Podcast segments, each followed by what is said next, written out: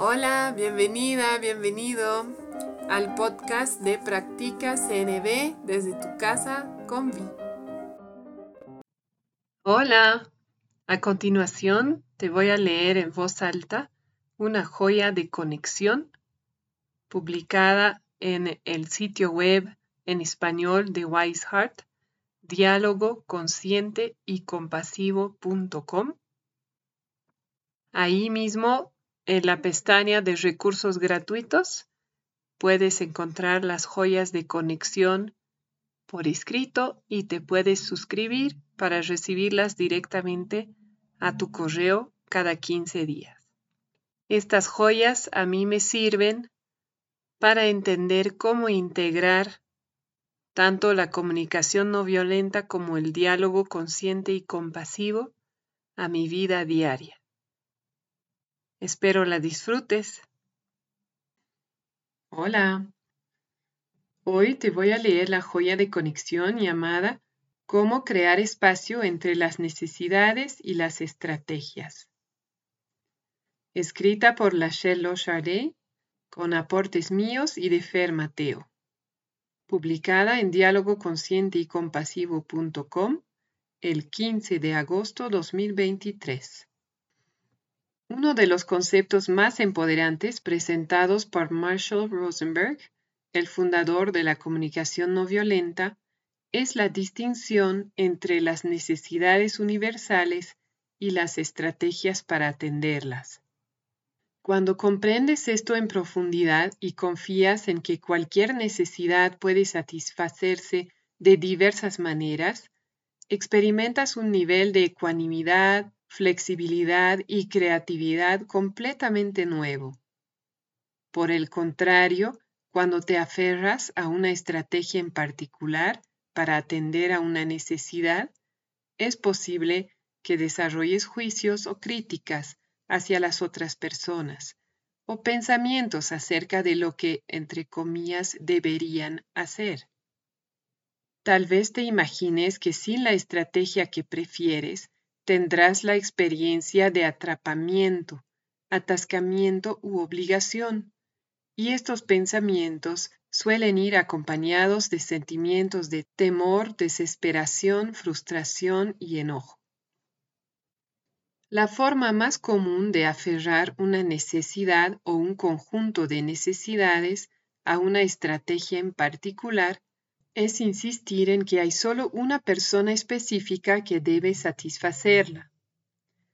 Esto sucede más a menudo con las personas que tienen un rol importante en nuestra vida, como madres o parejas, peques, amistades más cercanas, jefes o personas que realizan algún trabajo a nuestro pedido. Es bastante fácil detenerse en la idea de que esas personas en particular tienen que satisfacer nuestras necesidades.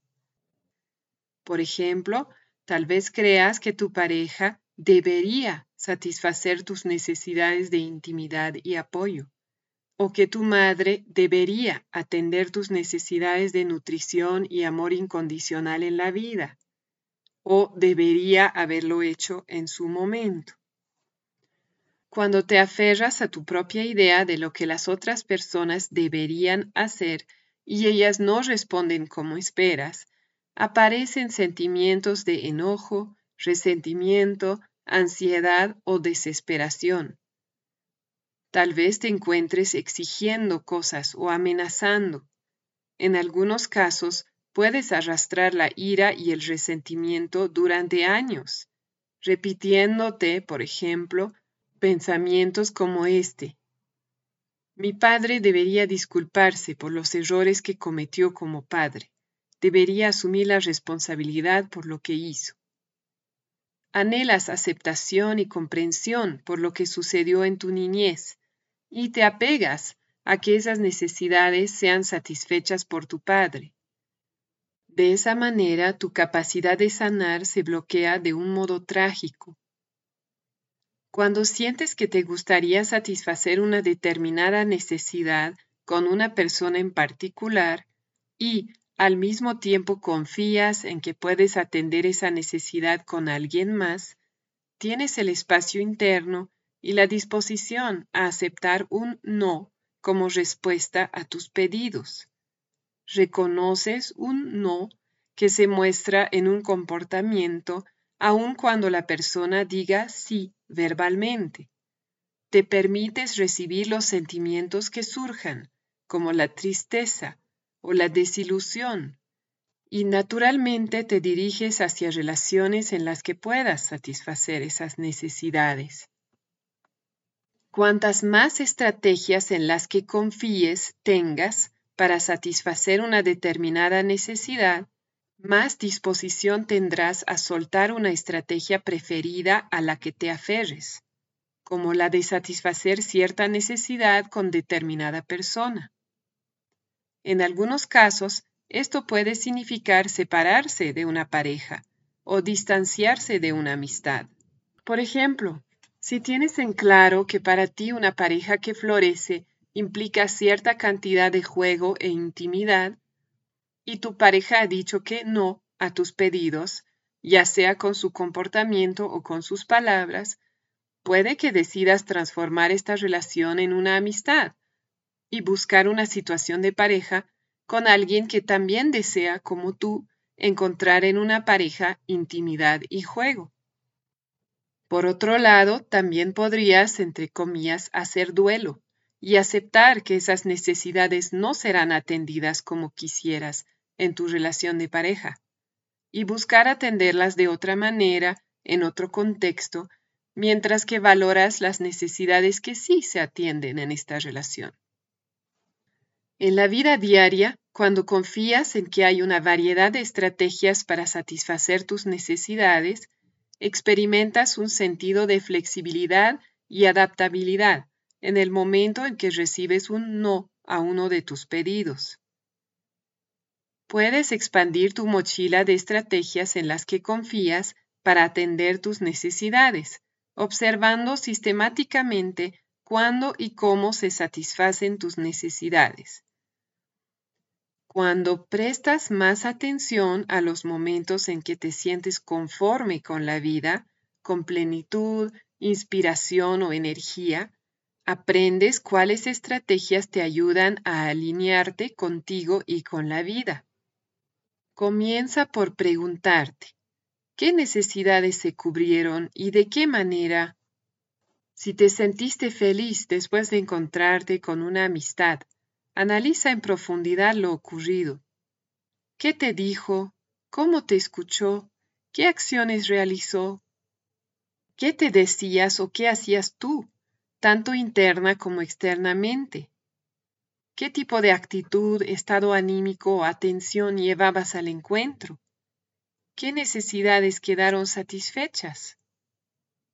Cuanto más consciente seas de la abundancia de estrategias disponibles, para satisfacer tus necesidades, más podrás soltar tus preferencias y más se llenará tu vida de un sentido de confianza y ecuanimidad. Práctica.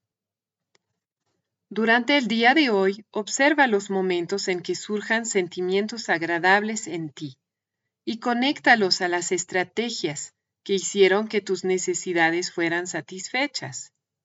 Si gustas, puedes ir anotándolas durante una semana para tomar conciencia de la cantidad y variedad de estrategias que te permiten atender necesidades. Toma un momento para reflexionar en una relación en la cual con frecuencia sientes temor, frustración o desesperación. Busca si encuentras en ti juicios sobre lo que la otra persona debería o no debería hacer o decir. Elige una situación o un juicio en particular. ¿Qué necesidades tuyas no están siendo satisfechas en esta relación o situación? ¿Tienes la disposición a imaginarte atendiendo esas necesidades de otra manera, con otra persona o en otro contexto? Para hacerlo, respira profundo y conecta con la sensación de tener esa necesidad satisfecha. ¿Cómo es para ti cuando esa necesidad está atendida? ¿Cómo te sientes? Desde esa energía puedes hacer una lluvia de ideas para generar nuevas estrategias.